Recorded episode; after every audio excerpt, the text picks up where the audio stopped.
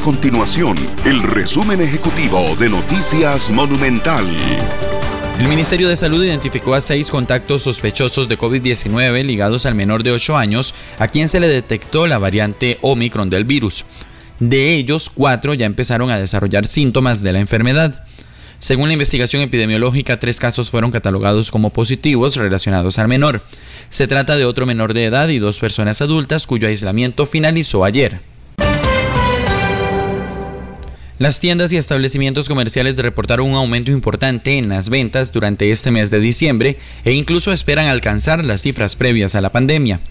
Días atrás, las tiendas tenían una alta expectativa sobre la visitación debido a la flexibilización de las restricciones sanitarias por el drástico descenso en los casos, hospitalizaciones y fallecimientos.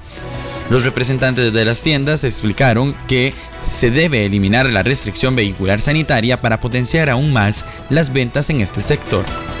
Nuestro compromiso es mantener a Costa Rica informada. Esto fue el resumen ejecutivo de Noticias Monumental.